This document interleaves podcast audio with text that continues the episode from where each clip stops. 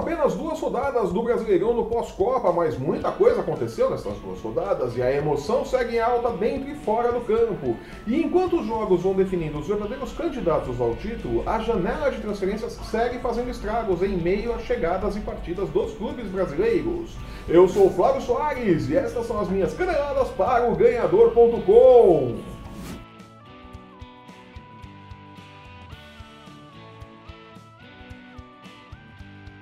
A bola voltou a rolar pelo Campeonato Brasileiro há apenas duas rodadas e muita coisa aconteceu nesse período. A Copa do Mundo e Maradona mal esfriou e as emoções do Brasileirão vão aumentando de intensidade. Antigos espíritos do mal, transformem esta forma decadente em Mua! Separados por um ponto e pela Via Dutra, Flamengo e São Paulo seguem na luta pela liderança do torneio e o tricolor paulista tem nas próximas duas rodadas duelos decisivos para suas ambições no campeonato. Primeiro, enfrenta o Grêmio, que tropeçou gostoso contra o Vasco e viu Renato Gaúcho reclamar até do chimarrão na coletiva. E depois encara o Cruzeiro, que mineiramente veio subindo na tabela e hoje é o quarto colocado. É a fase mais complicada da tabela para o São Paulo, que já passou pelo Flamengo e deu um cacete violento no Corinthians neste primeiro turno. Sim, o campeonato ainda nem chegou na metade. Eita, nós! Se conseguir os seis pontos, o tricolor estufa o peito e parte para a briga de verdade pelo título, mas tem que conseguir os seis pontos e torcer aí por um tropeço do Flamengo. O Flamengo, por sua vez, vai encarar o Santos sem técnico, é, já vamos falar sobre isso. E o esporte, teoricamente, jogos mais fáceis que os do São Paulo, mas vamos lembrar que este Flamengo é capaz de partidas memoráveis e atrapalhadas inexplicáveis, apesar de já ter vendido um Muralha, né? É, torcedor do Flamengo tem saudade do Muralha, né? Só que não. Mesmo assim, segue com algum favoritismo para manter-se como o primeiro colocado no Brasileirão. É, é, favorito para esses dois jogos é o Flamengo, não dá para negar, né? O Santos cheio de problema e o esporte ele tá patinando também, né? É o Flamengo, tudo pode acontecer. E o campeonato faz sua primeira vítima no pós-Copa. Vamos lembrar que Fernando Diniz foi demitido durante a Copa lá do Atlético Paranaense, né?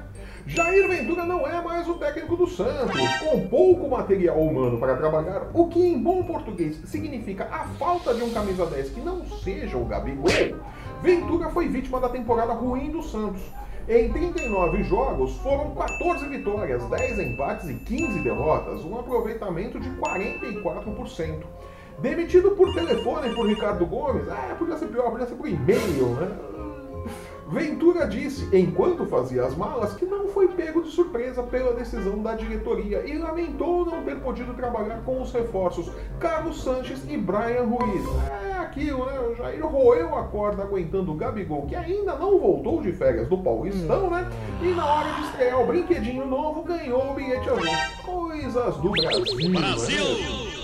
O Santos ainda não anunciou o nome do novo técnico que deverá ser demitido em no máximo dois anos após a assinatura do contrato também no Brasil, sabe que no máximo dois anos, depois o cara cai fora. No Corinthians, a administração Andrés Desmanches segue em plena atividade. Rodriguinho fez as malas e partiu para o Egito após a derrota corintiana para o São Paulo no último sábado. O dirigente se defende dizendo que os clubes estrangeiros chegam com proposta e que é difícil segurar o jogador. Mas a impressão que se tem é que o Corinthians é uma barraquinha de feira e que com qualquer 10 reais você leva quem quiser ali, né? É, duvida? Vamos lá. Balbuena foi vendido por apenas 4 milhões de euros. É a multa porcaria que colocaram no contrato dele, né? Deu nisso. Maicon, negociado na gestão anterior, diga-se a verdade, né? Que pela idade poderia render muito mais aos cofres do clube em um ou dois anos, saiu por 6,6 milhões de euros, né? Para um mercado menor na Europa. Sid Clay, que pertencia ao Atlético Paranaense, né, vale lembrar, rendeu apenas 2 milhões de reais ao Corinthians. E Rodriguinho, o melhor atleta do time nesta temporada, já havia sido também na temporada passada um dos grandes destaques, né? Foi vendido por 6 milhões de dólares e rendeu ao clube, dono de apenas 50% de seus direitos, 4 milhões de dólares graças a um acordo com os donos dos outros 50%. Né? Ou seja, o Corinthians está devendo grana ainda nessa brincadeira né, no final da história. Né? Devo, não nego, pago, não. não pago e pronto. Casim, Léo Príncipe, Juninho Capixaba e Júnior Dutra foram emprestados a custo zero para outros clubes. Lembrando que o Timão investiu um bom dinheiro na contratação dos dois últimos, né? O Júnior Dutra e principalmente no Juninho Capixaba, que custou uma grana boa e não rendeu nada. Mortalmente arrependido de ter jogado pedra na cruz, Osmar Loss se vira como pode em meio ao desmanche corintiano e as contusões em série que já superam as da seleção brasileira durante a Copa do Mundo.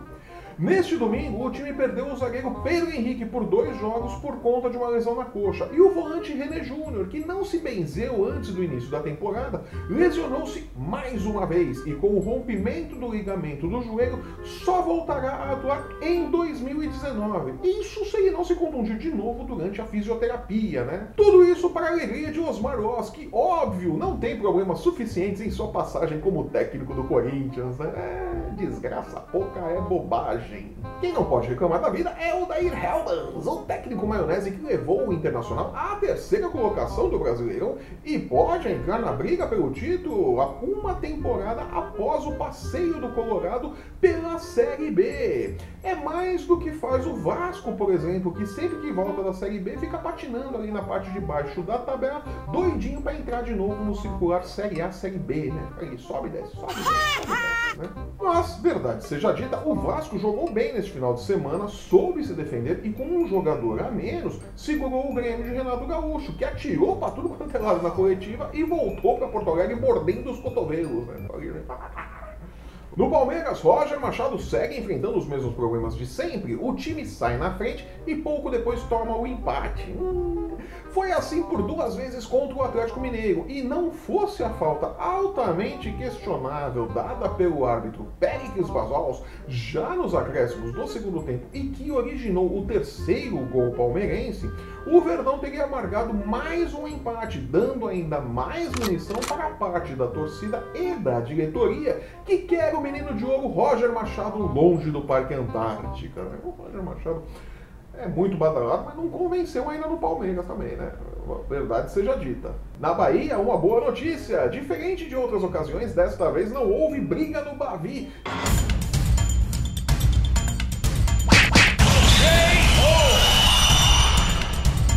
que terminou com a vitória do Bahia por 4 a 1. Ufa! E com a janela de transferências internacionais ainda aberta, muita coisa pode acontecer e os clubes ainda podem mudar radicalmente seus elencos. Principalmente o Corinthians, que vive uma eterna chepa e corre o risco de passar o restante da temporada lutando para não cair. É, nunca foi fácil ser corintiano, não é mesmo? É, a alegria nunca acaba no Parque São Jorge. E com esse pensamento elevado, vou ficando por aqui. Eu sou o Flávio Soares e essas foram as minhas caneladas para o ganhador.com. Se você está vendo esse programa pelo YouTube, assine nosso canal, deixe seu curtir e seu comentário. Aproveite para seguir o ganhador nas redes sociais. No post que acompanha este vídeo você tem os links para encontrar o ganhador no Facebook, no Instagram e no Twitter. Acesse o ganhador.com e não perca um lance do seu esporte favorito. É, o ganhador é muito mais do que futebol, meu pequeno floco de neve. Nos vemos aqui na próxima sexta-feira, comentando os jogos do meio de semana e os possíveis destaques do futebol brasileiro na rodada do final de semana. Nos vemos aqui então na próxima sexta. Até lá!